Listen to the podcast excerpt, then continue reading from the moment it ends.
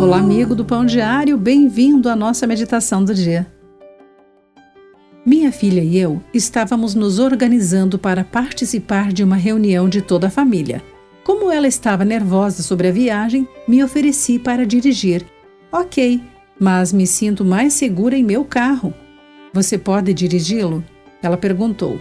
Presumi que ela preferia o seu veículo mais espaçoso do que o meu compacto e respondi: o meu é muito apertado?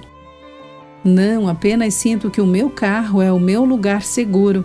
De alguma forma, sinto-me protegida indo nele. O comentário dela me desafiou a considerar o meu lugar seguro pessoal. Imediatamente pensei em Provérbios 18, versículo 10.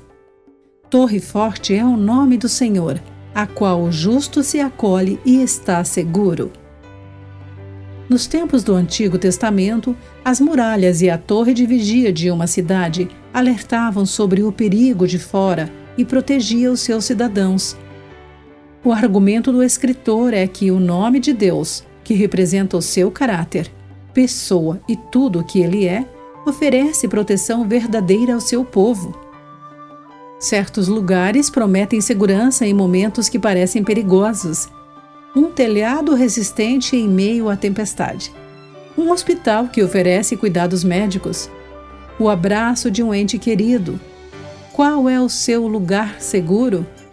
Onde quer que procuremos segurança, é a presença de Deus conosco naquele lugar que nos concede a força e a proteção que realmente precisamos.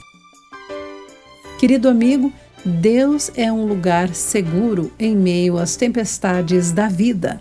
Guarde isso em seu coração. Eu sou Clarice Fogassi e essa foi a nossa meditação Pão Diário de hoje. Fique com Deus. Acesse o nosso site pãodiario.org para conhecer nossos recursos e solicitar o seu devocional Pão Diário. Nos escreva através do e-mail rádio@pãodiario.org.